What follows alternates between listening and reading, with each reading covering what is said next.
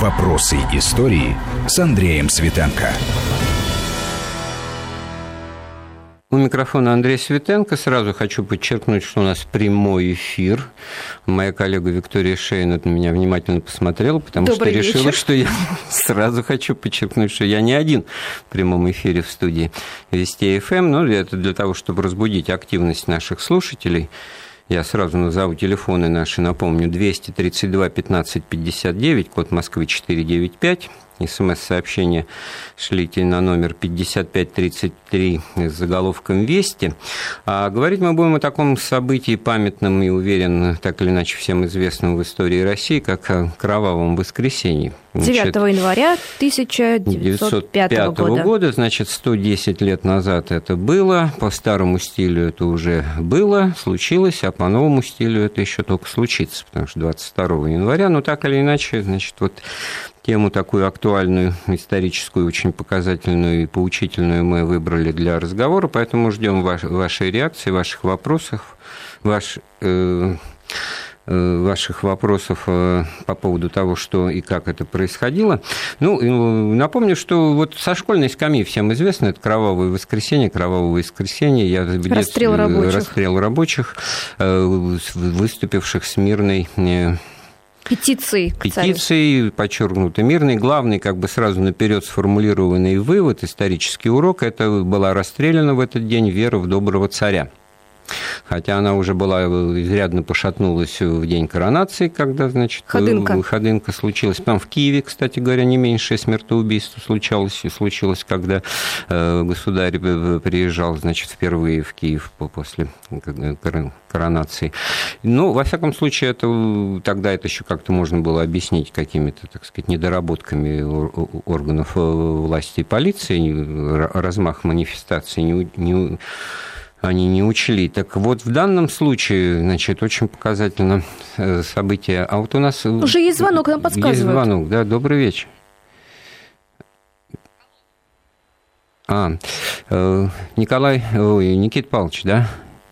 Да, добрый вечер. Это добрый вечер. Э, я сразу уточню, что это наш эксперт, которого мы жаждали видеть в студии, но по причине холодов Понятные, и ужасной болезни, и так, ужасной погоды, значит, надеюсь, что болезнь не ужасная. Э, Никита Павлович Соколов, историк. Э, значит, э, Никита, вот сразу, чтобы быка за рога взять и обозначить тему разговора, что это было? Пролог первой русской революции, вот, начала 1905 года именно вот в этом смысле? Да, разумеется, это первый день революции считается всеми историками, никто даже не пытается это как-то пересматривать, э, потому что э, не, не, не просто рухнула вера в царя, э, это было полбеды, но рухнула вера в возможность мирного разрешения этого конфликта, ведь он же 9 января готовилось год. А, год. А как быть с, с тем обстоятельством, что повод, в общем-то, был мелкий и ничтожный? Ну, каких-то четырех рабочих, рабочих Путиловского завода уволили. Мастер Тетявкин. Мастер Тетявкин. Ну, в общем, мелочь какая можно было бы и мастеру, так сказать, грубо говоря, по шее дать. Ну да, но это э, просто повод и последний спусковой крючок, который э, действительно малозначительная забастовка и малый рабочий конфликт на Путиловском заводе послужил спусковым крючком. Но на самом деле события же назревали, конечно, там с, конца 903 года, и, собственно, набросок петиции был составлен уже в мае. А вот, э, вот тут да? вот интересно, уточ... Э, интересно уточнить. Во-первых, вот этот массовый выход на подчеркнуто мирную, лояльную, так сказать, демонстрацию, поскольку это сферой в доброго царя. По законодательству того времени вообще э, понятие о митингах да, санкционированных, несанкционированных присутствовало ли? Или...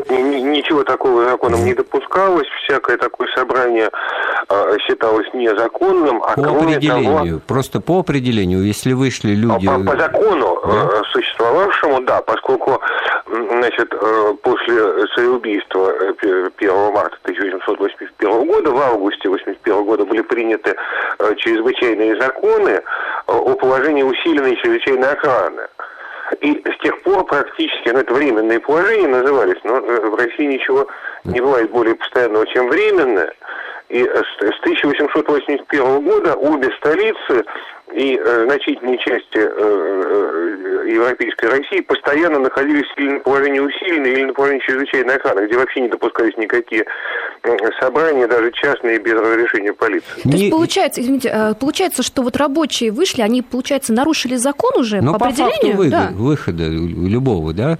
А вот как быть с, с обстоятельствами, там, приуроченное шествие к какому-нибудь православному празднику или еще что-то? Это, наверное, сказать. крестный ход, это все-таки другое. Ну, крестный ход да. Но, вообще говоря, шествие, конечно, имело вид крестного хода, потому Я что к тому и спрашиваю. А, во, во главе каждой колонны шли священники с хоругвями.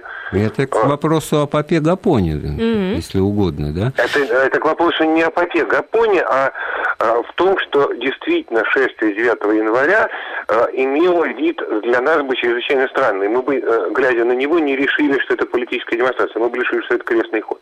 Потому что шли люди с детьми, шли люди в парадном одеянии, для праздничных одеждах, шли священники с хоругвами, и, и значит, единственное по существу там рана, полученная в первых стычках полицейским, по полицейским отчетам, от удара крестом.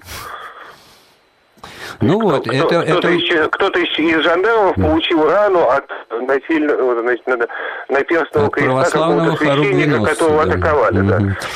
Так это вот, вот очень... Совсем это все было не, не, не, не так благостно, как иногда пытаются представить. Вот. Так нет, как раз благостность некая заложена с самого начала, и диспозиция, это, чтобы была ясна, подчеркнута, так сказать, вот лояльная, это, в общем-то, к, к той точке разговора, что ну а почему бы не принять эту петицию, не пригласить там трех-четырех человек чайку попить во дворец? И, а, и а, все. Ровно на это Георгий Гапон и рассчитывал, значит, по плану вот эти все колонны, они несколькими колоннами рабочие шли к центру, должны были встретиться на Дворцовой площади, избрать там депутацию государя. Было известно, что государь в царском селе, что его нет в Зимнем дворце. Значит, на Дворцовой площади должна была быть избрана депутация государю, и петицию торжественно она должна была припроводить к царю в царское село.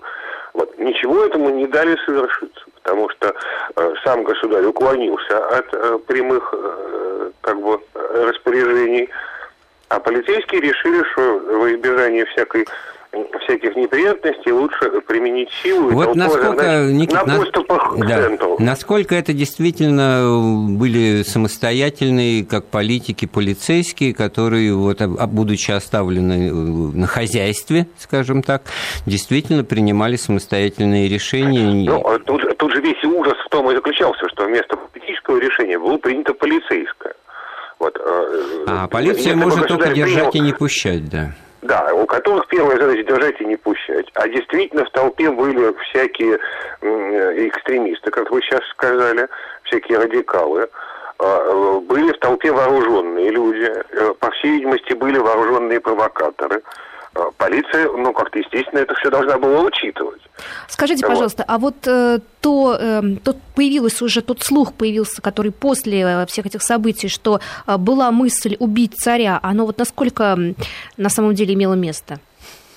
Ну, так, наверное, это ну, оправдание просто... Нет, это, это все э, какие-то сплетни полицейские, не имеющие никакого отношения э, к, суще... к существу дела, не имеющие отношения. А с другой-то стороны, вот, Никита, вы же сами... абсолютно мирная э, толпа. При этом толпа не просто рабочих, вот как сейчас скажут, распропагандированных, а вполне себе уверенных в том, что они, что им мешает жить Э, не, собственно, монархическая система управления, а вот это вот некоторое, как тогда говорили, средостение между царем и народом. Чиновники. Вот есть это, что вот есть гадкая бюрократия, вот это средостение, стеной, стоящей между царем и народом, от чего царь не знает народных нужд и э, не может услышать народных чаяний, а надо преодолеть эту границу вот средостения, и тогда все будет замечательно. У меня такой вопрос, значит, политических партий в нормальном понимании этого слова тогда еще не было, потому что отсутствовало... Легаль, легальных не, не было. Да. Были нелегальные революционные. Подозреваю, что как раз, может быть, провокаторы, о которых вы сказали, с оружием в руках, это же тоже не, не просто какие-то одиночки, авантюристы ну, такие. Ну, это, всего, наверное, какие-то, да. комбатанты, зафикси, да? Зафикси зафиксировано было из толпы, э, ну, э, по, по всем колоннам, которых, еще раз повторю, был полдюжина, значит, там зафиксировано было около десятка револьверных выстрелов.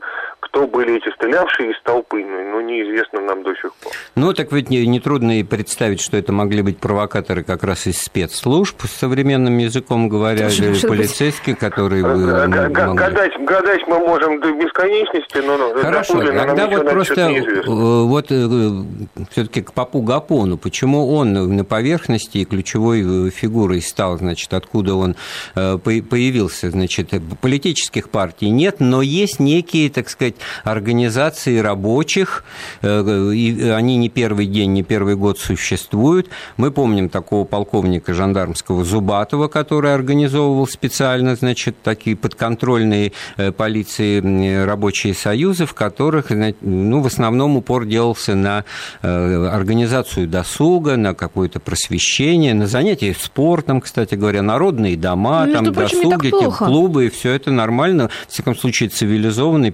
по-европейски выглядит. Вот, ну. вот все-таки все-таки не совсем так. И э, если позволите, я немножко э, да очень хорошо, откорректирую этот тезис, э, потому что ровно зубатовские организации э, они по, своей, по своим задачам ставили себе такую цель э, делаться посредниками между работниками и нанимателями. Это была идея Вячеслава Плеви, о которой мы как-то однажды уже в вашей передаче говорили, что правительство в лице э, полицейских служб э, должно направлять рабочую политику, что не надо никаких профсоюзов, полиция должна помогать рабочим справляться с фабрикантами. И вот Зубатовские союзы были выстроены в рамках этой идеи они посредничали между э, фабрикантами и э, рабочими. Причем очень успешно, до такой степени, что э, значит, глава биржевого комитета взвыл и потребовал эти зубатские организации уничтожить. Вот. Значит, они все-таки были действенные. Да? Они были чрезвычайно эффективны. Но не, не настолько эффективными, чтобы в случае большого кризиса ну, вот как бы перехватить движение и его направить. И во время большой летней стачки 900, 1903 года, ее большевики называют всеобщей стачкой на юге России, э, ну, есть такое уж традиционное название, зубатовцы не справились, рабочее движение вышло из-под контроля, и тогда решено было зубатовские организации распустить, и вместо них создать совсем беззубые вот такие вот культурно-чайные гапоновские. Ну, то есть, которые не и ставили перед собой цели никакого посредничества. Mm-hmm. Так вот отсюда... Изначально, изначально гапоновские организации были еще более беззубые, чем зубатовские. Ну, тут уже игра слов на каждом шагу просто. Но, но, но э, течение событий заставило их э, под давлением рабочих масс э, сдвигаться влево, становиться более радикальными и, в конце концов, выработать вот такую петицию с требованием учредительного собрания. Так вот, Георгий Гапон, он, он, он сам self-made man в политике или на него кто-то пальцем указал? Вот, потому что здесь очень важно, насколько он был... Нет, там была большая конкуренция в э, том, кто будет этими э, рабочими союзами управляться. У Гапона было много конкурентов, и конкуренция это продолжалась вплоть до января пятого года. А он был человек, конечно, очень честолюбивый, э, прямо скажем, не бесталанный очень хороший оратор. Ну да, он же на проповеди вот... собирал по несколько тысяч человек. Да-да-да, он, он замечательно читал проповеди, куда стекались тысячные толпы. Вот. И был он человек с такими данными вожака хорошими. То есть Поэтому в потенциале понятно, хороший лидер.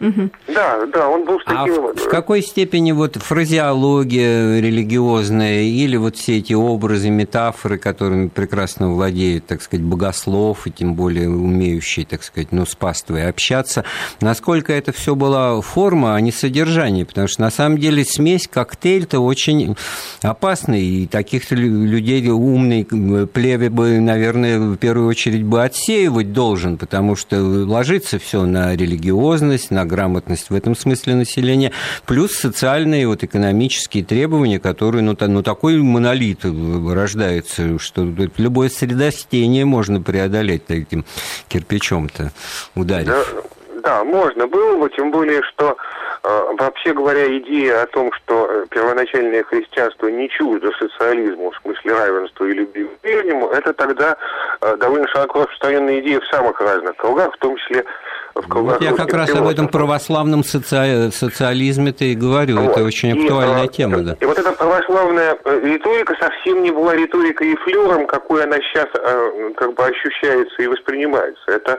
относилось к существу дела, что э, идеалы равенства, идеалы все-таки более такого гуманного отношения к рабочему, они же и христианские. А вот можно я зачитаю кусочек из петиции рабочих, которые как раз вот подготовили э, к 9 января. Мы говорили о риторике, да?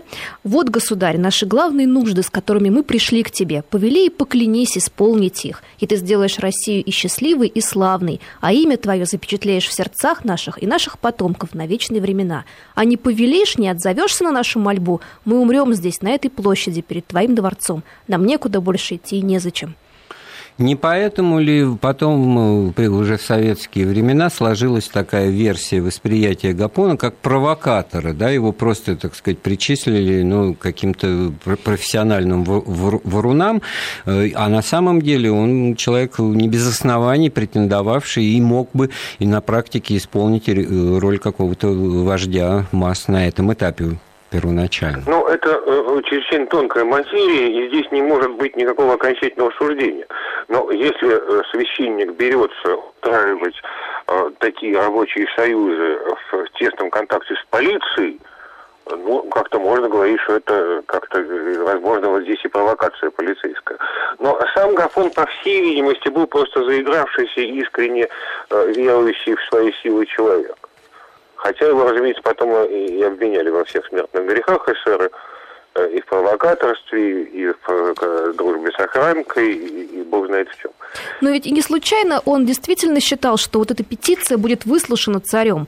А все вот эти попытки встречи с министрами, договариваться с Фулоном, градоначальником, ведь у него были, можно сказать, так налаженные связи э, с высшими чинами. Он был уверен, что все получится. Так нет, но э, движение же поддерживалось, ну, почему-то э, сосредоточились на Гапоне. Там же э, множество вполне себе авторитетных людей участвовало в подготовке этой петиции.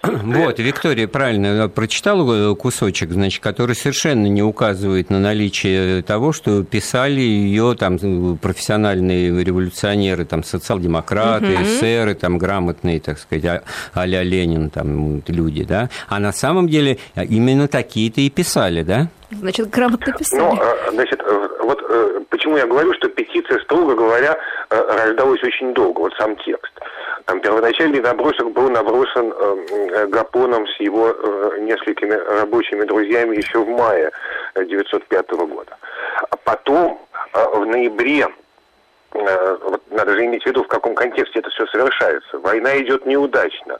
Значит, цены растут, чудовищная инфляция, Э, э, значит, рабочих прижимают с, расценками, потому что военное время и военные заводы должны выполнять тарифы, значит, чудовищные заказы и э, абсолютно чудовищная обстановка на этих заводах, вот, патагонная. Вот. Никит, а, извини, да. пожалуйста, мы сейчас сделаем паузу на новости, вы немножко попьете чайку, я вижу, не, не в таком безнадежном состоянии, поэтому к разговору вернемся через три минуты да, с вами. Да. Оставайтесь на связи. Ну, продолжаем разговор о кровавом воскресенье в России, в Петербурге в 1905 году, в январе месяце. Наш эксперт Никита Павлович Соколов с нами на связи, да? Да-да. Да, Никита, да. Ну, не совсем обычный формат, но напоминаю, что это прямой эфир, да, ну, гость немножко приболел, что вполне извинительно по нынешним погодным условиям, погодным условиям. но тем не менее он итак, с нами. Итак, все-таки вот где-то в середине фактически разговора у нас всплыла общественно-политическая атмосфера в стране, русско-японская война, дороговизна кризис, э, тарифы расценки. В какой степени это все на самом деле вот э, ощущалось и сыграло свою роль? Ну, потому что действительно вроде бы увольнение всего лишь там четырех трех рабочих. Путиловского завода. И последующая за ними забастовка на Путиловском, а потом и на других угу. заводах Петербурга. Воля ваша – это показатель просто тогда высокого уровня развития классовой, классового самосознания тогдашнего пролетариата. Если из-за четырех да, себе подобных, да, нет, ну что там говорить, там, четыре, ну, ну, там, не буду уж говорить, где, когда и почему, все это, так сказать, тихо проходит, да, а тогда, значит, получается, что это вызывает проводят там многотысячную манифестацию, долго готовятся, и когда начинают понимать, что на попятную эта администрация завода не идет, а так, тогда все приобретает такие вот серьезные очертания, как э, шествие, петиция и прочее, прочее, а уж ее кровавое подавление вообще выходит ситуация из-под контроля полностью. Так вот, э, это свидетельство какого-то высокого уровня развития, э, ну, опять-таки, повторяю, политического самосознания русского человека, жителя столицы образца 1905 года или нет? Ну, безусловно, уже к январю 1905 года э, э, русский рабочий прошел э, и был знаком со многими идеями.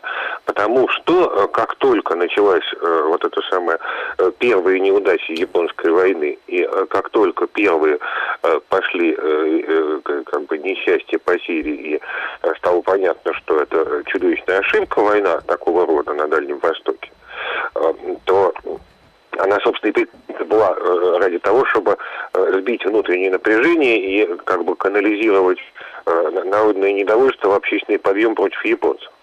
Вот. Это не удалось. И, собственно, с лета уже начинается, с лета 1904 года, начинается широко масштабная буза в самых разных слоях общества. Там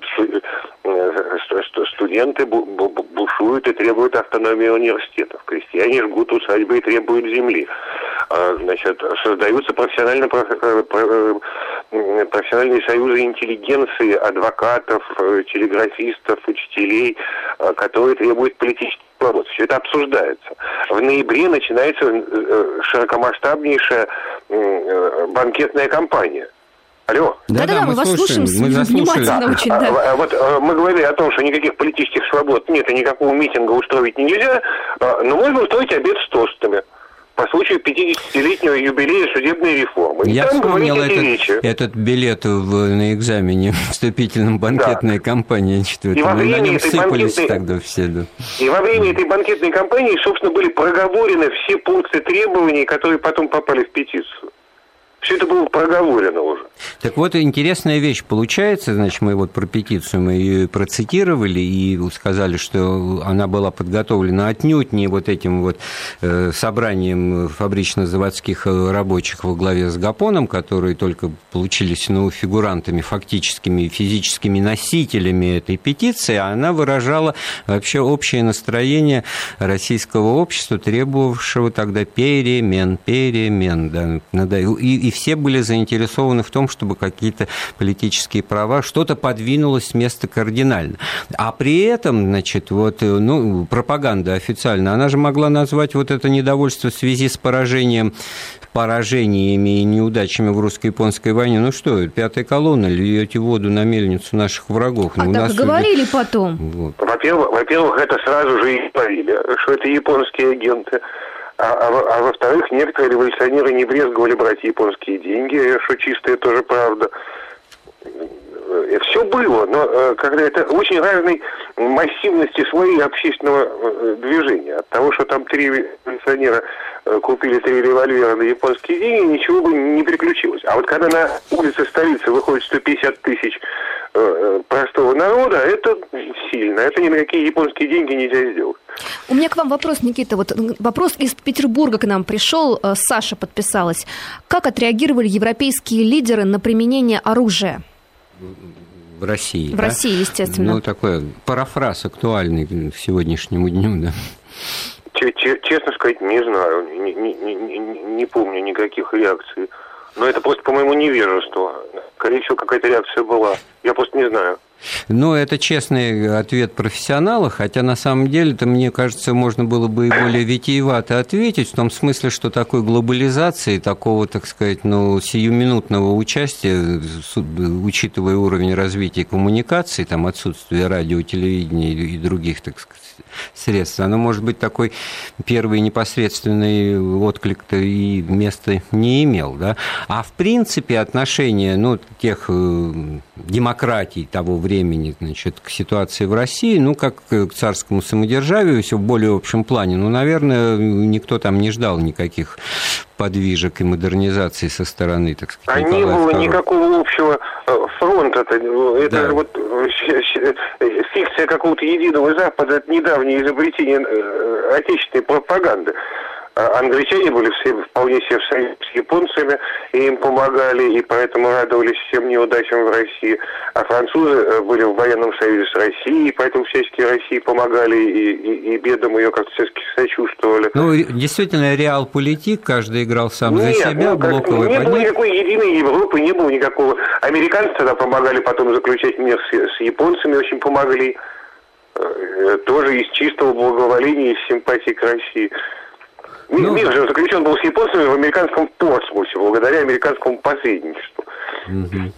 Да, ну хорошо, я вот просто сейчас глаз у меня... Вот. А поэтому реакция наверняка была и наверняка разная, но я просто не знаю об этом ничего. Хорошо, давайте вот о реакции самого Гапона на происшедшее. Значит, его увели с места расстрела, группа рабочих в главе с эсером Рутенбергом, остригли ему волосы во дворе, переодели в штатскую одежду, а затем спрятали на квартире Максима Горького. И по свидетельству очевидцев, он был шокирован расстрелом, сидел, глядя в одну точку, нервно сжимая кулаки, и повторял «клянусь, клянусь», а потом написал послание к рабочим, в котором говорилось, что, товарищи русские рабочие, у нас больше нет царя. Река крови протекла сегодня между ним и русским народом. Пора русским рабочим без него начать борьбу за народную свободу. Благословляю вас сегодня, завтра я буду среди вас. То есть вот один день, одно событие, мы буквально на глазах рождается да, народный но, лидер, но, но, революционер. Но, но, Э, а, надо же, вот Владимир Ильич Ленин, если бы это написал, вот э,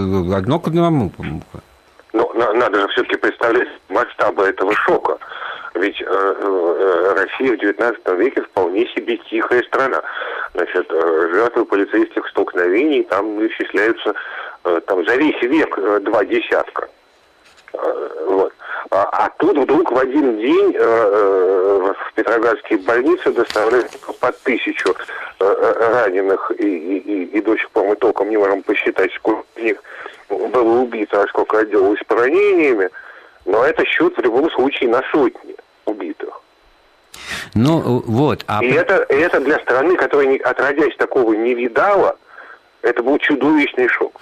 Это был чудовищный шок, но царизм еще просуществовал, с потерей веры в доброго царя, еще добрых там 12 лет, и рухнул совершенно при других обстоятельствах, там в результате Первой мировой, там и уже другая история. А тут он фактически эту эту бузу, как нет, вы сказали, нет, преодолел. января, э, вот тут большевики не врали, когда э, говорили, что, значит, рухнул, конечно, вера царя 9 января.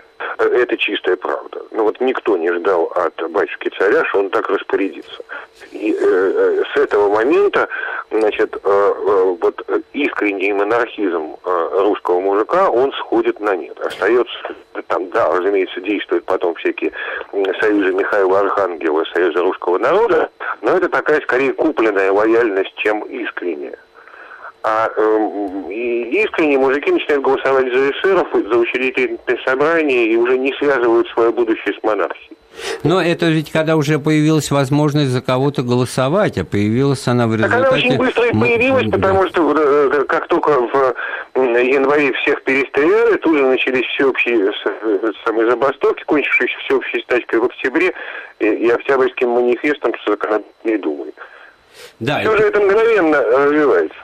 Даже ну, при тогдашних средствах коммуникации. Мгновенно-то мгновенно, но развивается все-таки в таком, как бы сказать, конструктивном русле, потому что требует ну, конституциализ... или институциализации политического процесса с появлением там, законодательного или закон... законосовещательного органа, Государственной Думы. То есть все процесс такой правильный, обдуманный и, в общем-то, возглавляемый властями. Другое дело, что вынуждено, так сказать, через них хочу, но вот все-таки э, идет на уступки Николай II, и это довольно странно, потому что в, стра- в стране и обществе, где отсутствуют традиции политические и демократические, а все или бунт бессмысленный, беспощадный, или такое долготерпение, которому вроде конца и края, как нет, то тогда можно было бы ожидать каких-то действительно взрывов, а они ну, вроде бы и происходит, там котел нагревается, там пар, пар идет, но все-таки события 1905 года, Октябрьский манифест, избрание Думы, ну да, восстание в Москве в декабре там, 1905 года, но оно уже маргинальный характер имеет. Оно уже вполне э, как-то не, не, отнюдь не всеми поддерживается. Да, и это все, так сказать, вспышка просто радикалов, ну и боевиков, не случайно они так себя и сами называли. Контекст слова был в советских учебниках, вот, когда позитивную нагрузку имел, к слову э, а, говоря. А, а вот интересный момент, 19 января, то есть, получается, спустя всего не так уж много дней, 10, 10 дней, да, а, три Репов, который был назначен генерал-губернатором Петербурга, организовал рабочую депутацию к царю. Он был уверен, что вот необходимо личное воздействие императора на рабочих. Но если и бы вот... за 10 дней до да. 9 это было бы цены Трепову ну, не ну, было. Да, да, но это э, попытка уже с негодными средствами имитировать э, то, что не состоялось в реальности. Ну вот, а здесь отсутствует логика. Мы сейчас вот опять через 15 секунд сделаем паузу на новости, а пока вот я такой вопрос задам. Но все-таки тогда нет опять-таки, логики. Если подавили, так подавили, все разутюжили. Нет, выполняют фактически эти требования. Говорим о событиях 1905 года в России кровавом воскресенье. У нас э, по телефону на связи наш эксперт и историк Никита Соколов. Итак, вот э, логика, э, логики не было, на мой взгляд, в поведении властей. Сначала, значит, эти полицейские генералы, всякие треповые с маленькой буквы, значит, обобщенные расстреливают мирную, подчеркнуто мирную манифестацию, демонстрацию, а потом через 10 дней устраивают все-таки вот то самое чаепитие, которое и надо было в этот день устроить, и тогда все бы рассосалось, да. И что это? Ну, тоже уже получается какая-то провокация властей, тем более вот как нам пишут. Да, вот из Мурманской области нам написал Алексей Гапон, провокатор. Царь не давал приказ на расстрел. Его даже в Питере не было. Подстава самодержавия, чтобы уничтожить Россию. Здесь э, не нужно никакой, вот э, как первое правило историка, не, не искать заговора там, где есть дурость очевидная. Значит, в событиях 9 января очевидно полицейская дурость. Значит, э, государь был слаб. Э, э, ну, как-то он был нерешителен, это было про него известно. Он всю жизнь уклонялся от ясных и твердых, вполне определенных формулировок своих решений, и очень редко, когда решался на такие, такие точные указания. И вот он уехал в обычном своем состоянии нерешительности в царское село, уклонившись от принятия решения. Дальше решение принимала полиция со свойственным ей по, по, по своим шаблонам. Ну, в общем, как бы вы и не опровергаете мнение нашего слушателя из Мурманска, потому что это можно интерпретировать как сознательную, так сказать, дискредитацию власти. Они, так... Ну, нет, нет субъекта, который это все э, выстраивал. Э, там, ну, то есть сама... Ну, м- или... Масса была охотников. Ну... Это же гипотеза в истории не новая. И множество было охотников. Найти, э, кто это действительно спровоцировал, кто это подстроил. Ну, нет субъекта, который... Хорошо, это... значит, сама система... Это событий так, так, так сложилось. Или сама система, и в ней заложен какой-то элемент саморазрушения, потому что она действует вот так вот логично и, и непредсказуемо, да, и разрушая самое себя. А вот что касается оценки личности Николая II, то не какой-нибудь там, значит, поп-гапон или простолюдин или революционер с нерусской фамилией, а убежденный монархист барон Врангель вот писал по этому поводу, процитирую, «Одно, мне кажется, несомненным, выйди, государь, тот день на балкон, выслушай он так или или иначе народ, ничего бы не было, разве то, что царь стал бы еще более популярен, чем был. Как окреп престиж его прадеда Николая I после его появления во время холерного бунта на Сенной площади в Петербурге. Но царь был только Николай II, а не второй Николай. Значит, вот монар... монархия штука хитрая, значит, все зависит от того, там Петр Алексеевич нами правит, или какая-нибудь бездарная немка, или наоборот талантливая, талантливая немка, немка, там как потом было, получилось. И, и в этом смысле роль личности в истории, ну, не объедешь никак, ни на какой извините ну, за уже, в, да? уже в монархической конструкции точно никак не объедешь. Так Она вот все-таки все-таки начал выстраивать Николай вынужденно ну, какую-то дуалистическую модель, значит, дуализм как два источника власти. С одной стороны он как монарх, а с другой стороны все-таки Государственная Дума вправе законы издавать, и все потом сфокусировалось на идее ответственного там перед Думой правительства, нет, нет, нет, нет, нет, подождите. Для, для того, чтобы он сдался, в конце концов, на уговоры Сергея Витты и подписал составленный Витте Октябрьский манифест, э, пройдет еще почти год, э, в который уместится чудовищный кризис и, и, и, Со, и, и в том числе и с еврейскими погромами там и, и прочими. Еврейские погромы, э, крестьянские погромы дворянских усадеб, восстание на флоте, там много чего будет страшного, что подтолкнет его к этому решению. А в январе он еще никак не, не осознавал глубины проблемы и не был готов. Но вот, а насколько все-таки вот реальные революционеры, которые ну, теоретически подкованные, марксисты там и прочее, это уже другой разговор, кого они там между собой называли подлинными, а кого нет, ну, большевики, меньшевики и так далее, насколько они вот в этой, этот процесс проспали, эту они ситуацию проспали. Вот, и, во-первых, они были все за границей, да, а СССР это, ну, как бы все-таки не очень за границей, да. Это, это вот как бы в пробросы к печальной судьбе и трагическую, трагическом финале жизни Гапона Георгия самого. Аполлоновича, да. Так вот, э, почему с ним расправились-то? Он все-таки мешал реальным революционерам, боевикам, радикалам?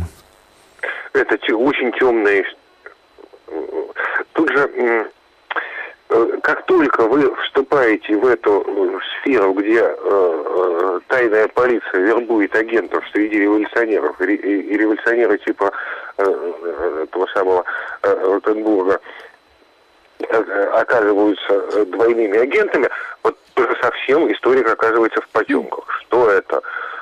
Вот, ну, ну как-то, ну, ну, бог его знает, ну кто Столыпина, мы до сих пор не знаем. Ну, мы знаем, что это Дмитрий Багров. А он в каком качестве стрелял? В качестве социалиста-революционера или в качестве агента охранки? Вот этого мы до сих пор сказать не можем. Вот. Но вот также то, что... и с Гапоном, то есть нашли повешенным на вешалке в какой-то квартире в Гельсинфорксе, да? Зачем-то некоторым эсерам, тоже имеющим э, очень дурную репутацию, понадобилось устранить Гапона. Возможно, народ Гапон чего-то имел э, общество рассказать про этих революционеров. Э, мы можем гадать бесконечно, здесь твердого знания быть не может. Ну, а твердого, конечно, согласен быть не может, но из того, что я зачитал, вот это его по горячим следам расстрела этой мирной демонстрации, ну, просто на глазах рождается народный вождь, который готов возглавить борьбу, теперь уже, может быть, даже отнюдь и не мирными средствами. И вот он готовый, если не альтернатива, то э, монархичному монарху, то ну, лидер демократического движения. И Что он пытался потом делать за границей? Все-таки все вряд ли. Э, Гапон все-таки был для такой роли слишком павлин. Он такой был, любил покрасоваться, вот, а, а, понятно. а рисковать не любил. Ну хорошо, о Гапоне мы много говорили, а у нас совсем в стороне от разговора остался вот этот вот его величество бизнес тогдашний, крупный капитал, олигархи, Путилов там и прочие, которые вот что, они себе вот получаются сами могил рыли, вот не идя на уступки рабочим, запрещая профсоюзные организации, не, не налаживая вот эти вот контакты по линии работодатель, лица наемного труда, коллективный договор, ну что им, в общем-то, надо было доводить ситуацию всегда до точки кипения. И, и так что вот и полиция вынуждена заниматься вопросами рабочего движения, а, а самим им это вот, как это самое, вода, вода не гори, огонь не гори, там, ну, в общем, какая-то трень трава получается, да, лишь бы прибыль получить. Ну, э, во-первых, время военное, и Путиловский завод э, военные заказы. Это что же надо иметь в виду? Вот как бы вы посмотрели на, на забастовку на каком-нибудь московском заводе в 1942 году, я бы послушал. То есть это просто было невозможно в то время именно в силу вот этих объективных, э, объективной ситуации, которая была вокруг. Ну так я ждал от Никиты Павловича это, ответа это, более объемного, потому что, ну ладно, это, здесь это война все спишет, да? Вот Нет, во-первых, надо иметь в виду, что война и военное производство. И там, конечно, не может быть по, по тогдашней технологии никакого э, восьмичасового дня и усиленной оплаты. Ну просто не, не получится. Э, на фронт не уйдет нужная продукция. Вот. А второе дело, чрезвычайно важное, э, о котором мы как-то совсем не, не, не, не говорили, а это то, что ведь э, э, вот этот бедный Смирнов, управляющий Путиловского завода, который там э, должен был принять решение уволить, не уволить этих рабочих, он оказался между двух огней. потому что четверо уволенных рабочих, они принадлежали к Гапоновской организации, а мастер, который их увольнял, принадлежал к такой же точно рабочему союзу, конкурирующему. То есть для капиталистов было трудно разобраться, вот, за какую команду ну, да, играют где, вот эти вот Где настоящие рабочие требования, как бы понять капиталисту, когда и, те, и то рабочий союз, и то рабочий союз. Но это не снимает вот э, главного, так сказать, исходного момента моего вопроса, потому что самим им как нет, бы нет, это было нет, все неинтересно. Нет, Пусть уже, уже, к концу, да. Э, уже к концу пятого года э, русский бизнес вполне сориентировался, сформировал свои политические предпочтения, сформировал свои политические партии, потом, когда стало это возможно конце 905 вот, года. я вот про октябристов-то, у которых-то потом уже это на уровне идеологии рабочее движение было выведено, но, за, но опоздали лет на пять как минимум, а потом... Немножко, уже... опоздали, немножко опоздали, немножко э, э, действительно действовали не, не очень эффективно, но не сказать, чтобы не воспринимали это как опасность и не действовали. Нет, бизнес вполне относился серьезно к происходящему и готов был э, с рабочими сотрудничать. Да вот если бы он был действительно, э, знал бы цену происходящему и смотрел бы как бы широко открытыми глазами в будущее, то, наверное, бы более антимонархическую позицию бы они занимали и, и были бы, ну, как в любой буржуазной революции, действительно руководителями и направляющей силой. Да? Но Ленин об этом, кстати, очень много писал, что по задачам нам, что эта революция должна быть буржуазно-демократическая, но по по ряду причин, значит, гегемоном в ней выступает пролетариат и даже крестьянство, а потому что буржуазия, она вот такая дохлая, отсталая и сотрудничает и, с властью. И, и привязанная к казенной промышленности, привязанная к бюрократии очень сильно. К, к госзаказам. Круп, поэтому, крупный, да? крупный русский бизнес э, до революции сильно связан с бюрократией. Угу. Ну и вот в условиях военного времени он с, более, с заказами да. связан, и поэтому его э, ну, самостоятельность политическая достаточно ограничена. Ну а вот э, получается так, что сами участники манифестации, мы о них тоже как бы вроде говорим, вроде нет, но вот эти вот преувеличивать значение участия в этих ну, подставных, э, подсадных организациях, да, насколько все-таки выше, больше были вот эти вот э, самосознания тогдашнего пролетариата городского, все-таки жители столицы, да, пускай, так сказать, из пролетарских масс, они в этом смысле потом себя как-то проявят в событиях уже последующих э, лет революции? Да, разумеется. Питерский пролетариат – это ну, очень э, такая культурная часть общества сравнительно сравнительно с крестьянской массой. Потому что 10-12 лет это одни и те же люди фактически действуют, и память вот о событиях пятого года, она в 17-м была среди горожан жива. У нас остается буквально 15 секунд до конца разговора. У нас в гостях был историк Никита Соколов. Эфир программы подготовили и провели Виктория Шейна, Андрей Светенко. Это я забыл, как меня зовут, а не тебя. Понятно. Слушайте Вести ФМ. Всего доброго. С Новым годом еще раз.